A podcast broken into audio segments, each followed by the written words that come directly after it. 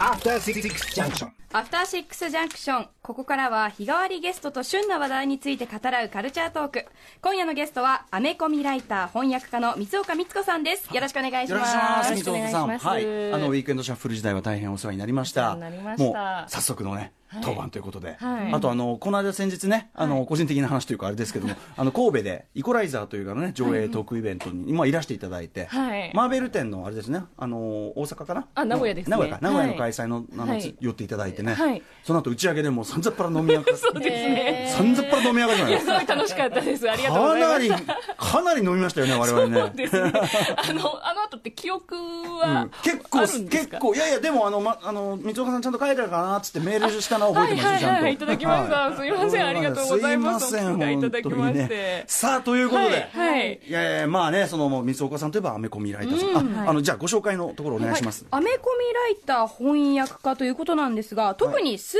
パーヒーローコミック系を専門とし、劇場パンフレット、映画秘宝などで執筆されてるんですね。はいそうです。はい。はい。もうねとにかくあのアメコミ僕もそのアメコミ映画表とかをね、その映画表の中でやることありますけど、はい。もうそういうアメコミ基本的な情報みたいな本当三岡さんのもう受け売りです。もうこれはもうへー。100%受け売りです。三岡さんの原稿を読んで勉強しているだけです。いやいやお恥ずかしい。そんないやいやいやぜひ今日私に、はい。その受け打ってください。そうなんでもちょうどねちょうどうなえさんぐらいの感じの人にどうね、今日ねあの紹介するかという話だと思う。んでねちょっと三岡さんに大変言いづらいんですけどコーナータイトルなんで一応、えー言わせていただきます、三岡さんなんで来たんですか？はい。えっ、と、来週の金曜日27日に公開される超大作映画、マーベル映画最新作、アベンジャーズ・インフィニティ・ウォーの話をしに来ました。そうじゃないかと思った。そうじゃなかったらびっくりなんですよね逆にね。何なんだってことでいや、あすけどの、スピルバーグさんが来れなかったので、そうそういや、だから、あの、スピルバーグさんのブッキングに失敗して、それをね、それに値する人は何かって、これもう三岡さんしかい。ない。あのね、ということで、まあまあまあ、インフィニティ・ウォーですよ。これ、三岡さんはもう、もうご覧になっているんですか？いえ、あの、この映画がですね、もうものすごいシークレットでして、うんうん。あの、本当に関係者でも、ひあの、世界でも一握りの人しか見ていないっていう。じゃあ試写会が行われたりもしてないしてないんです。なんで、あの、出ているキャストの方々とかも見ていないし、まあ、スタッフの方々も本当にあの、一握りの人しか見てなくって、撮影現場にはあの、もうバラバラになった台本が配られて、え何それ？何やってえ、るかあなんでそんな徹底してるんですか？いや、まあやっぱりそれだけ皆さんにもサプライズを楽しんでほしいっていう、まっさらな情報を期待で見て、新しい世界にこうダイブして、その世界をもう思う存分楽しんでほしいっていう、えースタジオの、うん。あの、ポリシーかなっていうふうに思います。ここまでの秘密保持はなかいやなか。すごいですよね。出演者のうん。出演者もってすごくないですか？そう、だからちょっとあんまり何、あ、最後にこう見て、なるほどこうなってたのねっていうみんなが思うっていう。なんか出演者によってはさ、こう見ててさ、はぁ上のキャラこの扱いなんなんだよみたいな。出来上がってからしか見れない。いや、でもそれが、あの、まあ、これからお話しますけど、インフィニティ・ウォーっていう映画の本当すごいところで、うん。あのーもう20人から30人ものメインキャストが、もうドドドーっと出てくるわけなんですけど、はい。本当全員に見せ場があるっていうのが、盛り上がるわ本けだ。当に見どころでして、はい。もうだから多分キャストの方々もみんながすごい満足するような作品になってるんじゃないかなって、まあ私は見てないんですけど、うん。ね。思ってます。そうに違いないというね。はそうに違いないっていう確信を持っております。ではですね、ぜひ、ちょっとあの、うないさんが、あの、はい。本当にアイアンマンぐらいしか見たことないというですね、アイアンマンはでもはいはい。あの、まあ、一作目ですね。はい。えーなので、マーベル・シネマティック・ユニバース、いわゆるマーベル映画の、この世界のちょっと基本のキーぐらいからちょっとですね、三岡さんに、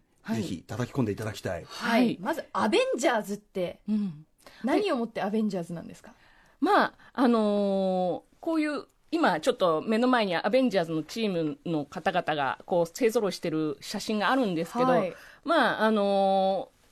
スパイダーマンとかアイアンマンとかご存知ですよね、はい。こういうなんか最強のスーパーヒーローチームが揃ったマーベルのチームがアベンジャーズで、うん。あのこれまあメンバーいろいろ入れ替わったりするんですけれども、まあ基本的にはアイアンマン、キャプテンアメリカ、そしてそうですね、このはい。はい3人がまあ、あのトップ3でして、まあこの3人もいなくなったりとかするんですけれども、うん。まあ、あの映画の世界においてこの3人を中心にした、えーすごい、あの宇宙からどんな強力な敵が出てきてももう張り合える力を持ったスーパーヒーローチームっていう、うのなんですね。それぞれね、それぞれ単独で、そのアイアンマンとかあったりとか、キャプテンアメリカの単独の映画があったりとか、普通だったらね、別個の映画としてあるものが、あの、まさかその、要するに全員、全員集合してっていう、このだからアベンジャーズ一作目で全員揃って、こう実写でやった時に、こんなことができるのかっていうやっぱ驚きがありましたよね。で、これあの、マーベルシネマティックユニバースという言い方をしてますけど、これちょっと説明お願いします、三岡さん。えっとですね、あの、まあ、マーベルっていうのが何かっていうと、これアメリカンコミックってスーパーヒーローコミックを出している出版社が、まあ、DC とマーベルって2つあるんですけれども、この2大出版社の1つなんですね。で、このマーベルが持っている映画制作会社、マーベルスタジオズが、えー、制作する映画シリーズをマーベル・シネマティック・ユニバースと言っているん。です。でこれは、まあ、あの先ほど申し上げたようにいろいろなヒーローが同じ世界観に、えー、存在するっていう、うん、でこれをですねあの2008年の「アイアンマン」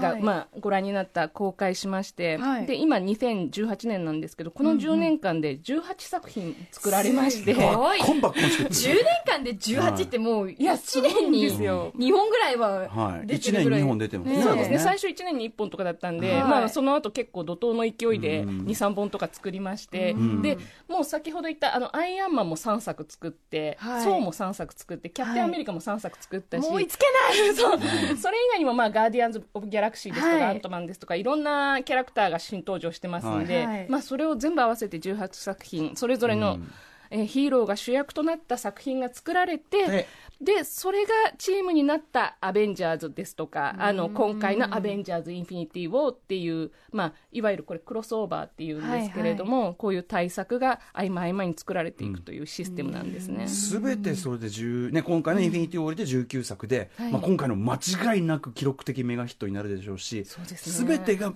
ヒットしてなおかつここすごい、結構すべてが一定レベル以上って、まあ、ものすごいいいのもあるし、なんかね全然ダメみたいなのないんだよねやっぱり。クオリティが基本クオリティが高いのよ。これがすごい。ヒーロー映画って、はい、敵をだから悪い敵を倒すっていう、うん、その一つのストーリーじゃないですか、はい、なんかそこで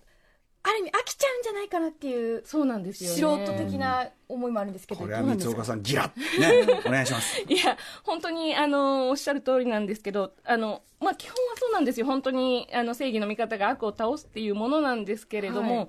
それぞれのヒーローがすごく個性的な、あの性質を持ってまして一人一人違ってて、はい、で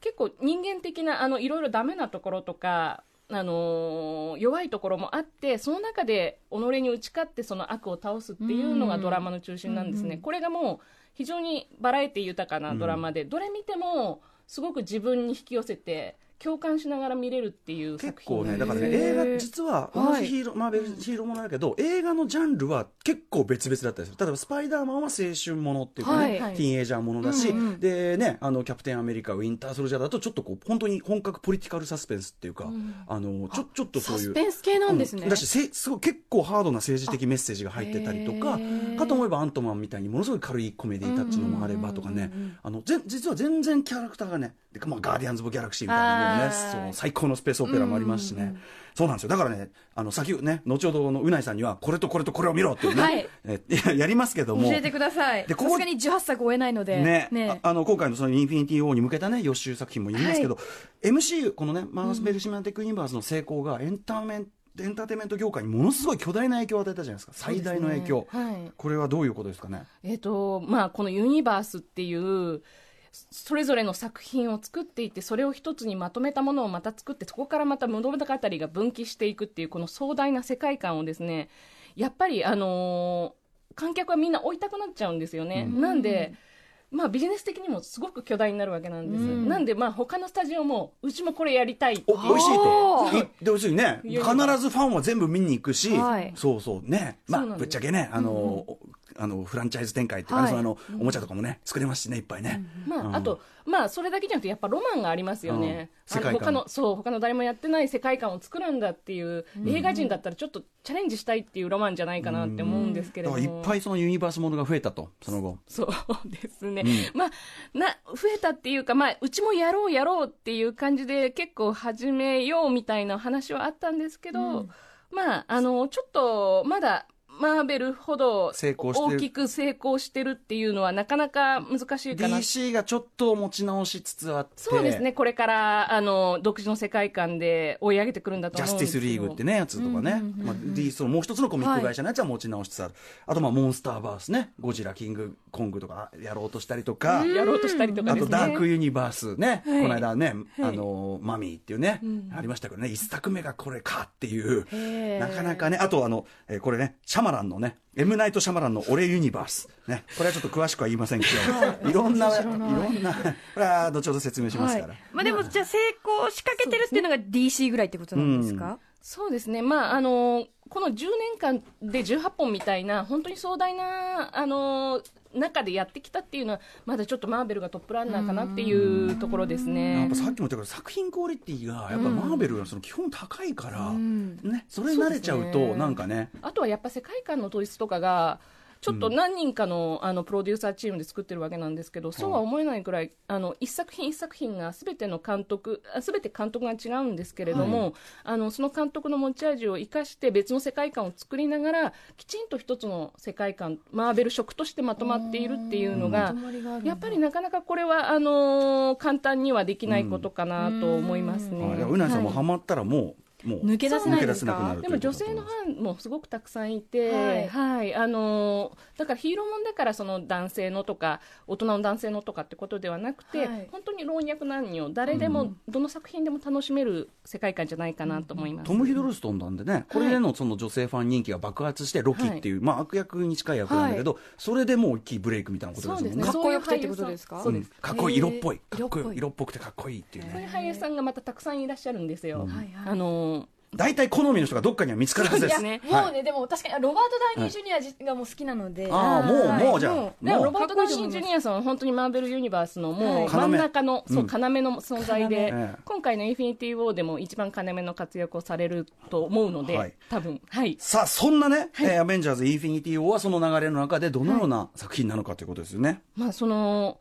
18作品すべてのシリーズに登場したヒーローがですねまあ、20人から30人、さっき申し上げましたけど、もうほぼ全員登場するという、そしてあのこのサノスというですね、マーベルコミックでも屈指の悪役に立ち向かうっていう、すごい壮大なストーリーなんです、もう壮大な壮大なばっかり言っちゃうんですけども、はいはいはい何しろ10年かけて組み立ててきた世界観ということで、今までの18作品で、ちょっとあの伏線でちょいちょいあったんですね。はい。あの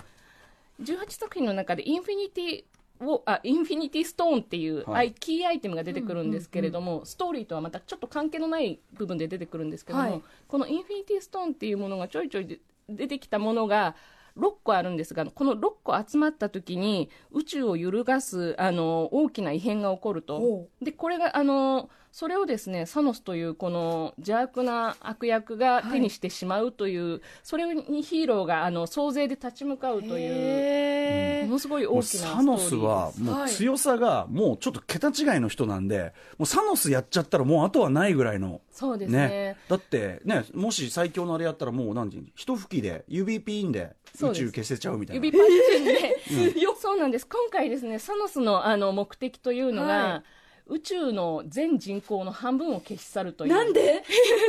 これはなんでかっていうのは、まあ、これから映画を見ないと誰もわからないんですけれども、これはあの単に悪い人っていうよりはですねサノスには自分なりのあの倫理観ですとか、はい。美学とか一応正義があるんです、ね、哲学があるんです。そうなんです。っていうすごい深みのあるキャラで、はい。そういう意味でもすごく大きいキャラクターなんですけれども、まああのそれに対しこうしてもうヒーローたちが死闘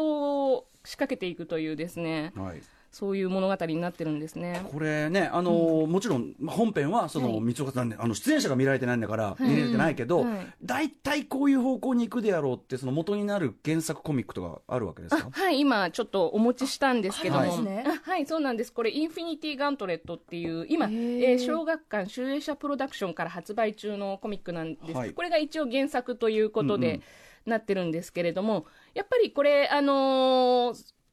そのサノスがインフィニティ・ガントレットを手にして、それに対してヒーローたちがあの勢ぞろいして立ち向かうっていう、まあ、大元が一緒なんですけれども、はい。結構ストーリーは全然違うので、うんうん。あのーまあ、メメインキャラクターがね、そうなんです。そもそも違う。そうですね。あの、まあ、原作では、死の女神ですっていう人が出てきて、この人がすごく大きな役割を果たしたりするんですけど、まあ、そういう存在が、あの映画には出てきませんので、サノスはサノスでまた別の考え方を持って宇宙を変えていこうとする。でヒーローたちもまた別の考えを持ってあのそれを立ちそれに立ち向かおうとするっていう、でも原作もすごく面白いくて、壮大な世界観なので、ぜひこちらもお読みいただきたいですね。ちょっと。見てもいい。ですか、ね。はい、精神的にはすごくつながってるものがあるんじゃないかなと、まあ見てないんですけれども、あのー思います。とにかくすごいあのアクションてんこ盛りで。あのーワクワクするような物語がずーっと続いているという、うんうん一コマ一コマ全部ずーっとワクワクするみたいな、うんトレットはいうんとねやっぱりそのマーベル・スタジオその10年間分のさっきからずっとおっしゃってきた蓄積がここに全部集大成だこれあの出演者が記念撮影みたいのをしてる写真があってはいはいもうこれ見るだけでなんて豪華なすごいですよね。なんてせなんて豪華で豊かな世界を与えてくれたんだっていうもう今ハリウッドを代表する俳優さん、女優さんが大量に集まって、うん。あと監督、そうん。他のスタッフですね。ここからねあのはい。スターになってたクリス・プラットなんかねガーディはいガーディアンズ・オブ・ギャラクシーで一気にそうですね。スタースター化したってとこもありますし。あのクリス・ヘムズワースソー役の、うん。あそうだよ。もうとにかく、かっこいいですよね。そうですね。クリスヘムズワースいやだしね皆さんそうですね。ロバート・ダウニー・ジュニアだって、あの、はい。一旦ねそういういろんな薬の問題とかで、はい。ちょっと汚れたイメージついてその汚れたイメージを背負ってこのトニー・スターク社長役をやって、あの一気にまたスターダムに、っていうかもう最高のね黄金期を築いてっていうことで、もう結構いろんなみんながスターになってる。みんながスターになったし映画史も変わったしというね。そうなんですね。そして三岡さんにとってのもう本当にもうね 夢のような。そうですね、エルドラドが来たエルドラゴンがさあそれの一つの頂点でちなみに最後にじゃあそのうないさんね今まはいでアイアンマンしか見たことないうないさんのような、まあ、はい初心者これ正直ハードルが上がってるのも事実だと思うんです、はい要するに、はいは初めて見ても分かんないんじゃないか18作はちょっとハードル高いですねとねいう方に、えー予習として最低限これを見とけというあそうですね、あのまあ、この間、その内容は見てないんですけど、あのファンミーティングっていうものがありまして、あのはい。20分ほどのあのフッテージ映像、あのうん。ちょっと抜き出した映像を見せていただいたんですね、はい。はいもうそれがものすごいあの怒涛の勢いで、ダーって物語が続いてって、うん。うんでそれを見た私の感想としては、はい。これ、過去作見なくても、この勢いで見れるんではないかみたいな。あらあらそれは大胆なはい。ものすごいスピードで、はい。すごい大きい物語が進んでいくので、はい。あのこれまで見てなかったこれまで見てた人も、はい。ちょっと今何が起こってるのかわからないままどんどんどんどんあのあー引きずられていくような、うん勢いを感じたんですね。ちょっとそれを見た限りでは。なので、あのーもし今まで一つも見たことない、あるいは一作二作しか見たことない人でも結構見れちゃうんじゃないかなっていうふうに、うんうん。まあちょっと私の感覚としては思ったなんですけど。そこでまず圧倒されて、うん。で例えば気に入ったキャラクターとかをそこで見つけて遡るとか、そういうのもういいかもし白いですよね。ね。うん、今回だってあれでしょ、おそらくキャップなんかキャップなんかねいろんなことになるんじゃなないるんでしょうね。なるんでしょうね。まあだからすごくキャプテンアメリカね。そうなんです。もうやっぱり何しろ10年やってるんでものすごい最初の頃から大きな変化を遂げてるんですけどまあ一応そのプロデューサーなんかもインタビューであの初全然見てない人にも一応分かるようには作ってるんだっていうふうにおおっしゃってるので、はい。まあ私もちょっといけるんじゃないかなというふうには、うん。ただあのそれでもちょっと予習する時間のある方にははい。まああのまあ、10作作品、もちろん全部見ていただきたいですけど、さっきもね、あのディレクター箕輪田君がねもう堂々巡りです。全部見てほしいけどもって言いながらねその話してたんだけど。ただ、まあ、ちょっとお時間のない方、そしてあの本当のおすすめという意味では、まあ、まず、アベンジャーズ、あのうん。見ていただきたい。一作目のアベンジャーズ。一作目のアベンジャーズ。で、そして、まあ、あとこれ、あのやっぱタマフルリスナーさんには大変、あのーちょっと馴染みの深いというか、あの好きな番組あの映画じゃないかと思うんですけども、ガーディアンズ・オブ・ギャラクシー。最高です。ガーディアンズオブもうギャラクシー。単体で見ても全く問題ないですそうなんです、はいこの2本はですね何しろ面白い、はい。あのー息もつかせず、多分見始めたらもう最後まで見ちゃう、はい。うん。そして、あのーまあ、話の途中から途中ではあるんですけれども、あのー全然、あれなんですね、あのーうん雰囲気としては、もう MCU ってこんなもんなんだっていうのが一本で、もう分かる作りになってますので、うん。そしてこの2本を見ていれば、まあ、主要登場人物、うんうん。あインフィニティ・ウォーの主要登場人物が大体、まあ、抑えられるみたいのもありますそうのキャラクで。ターは見ておけるってことですね、はい。まあ、ちょっとこの2作はぜひぜひということで、うんはい、ありがとうございます。ではですね、もうお時間あっという間に来てしまいました。えーマーベル映画10年の集大成、アベンジャーズ・インフィニティ・ウォーは来週4月27日金曜日公開です。えー、三岡さん、あとご自身のお知ららせ事などありましたら？特にはあのないんですけれどもああと来年のインフィニティあの、インフィニティ・ウォーの続編「アベンジャーズ4」っていうのもありましてえ？これももうそうなんですよ。あもうこれ一緒に撮ってるのでもう対策があの2年続けてるの本当に大きなお祭りなので、はい。あとね、デッドプール2とかいろいろありますけど、これは今度その時にまたそう、そうなんです。その都度お呼びしてお話を伺いますんで。いいんでしょうか？はい。ありがとうございます。もう、三岡さんのね、もうホクホク顔でございます。本当に幸せ。はい ということで、水岡さんが何で来たのかよくわかりました。ありがとうございました。ありがとうございましたさあ、明日のこの時間は歌丸さんが最新映画を評論する週刊映画辞表ムービーウォッチメン。はい、えー今週の課題映画は稲垣吾郎さん、草薙剛さん、香取慎吾さん主演のオムニバス映画、クソ野郎と美しき世界です。えー今日で公開が終わってしまうっていうことなんだけど、だからちょっといルールがかあの外れてんだけど、まあリスナーの皆さんから多くリク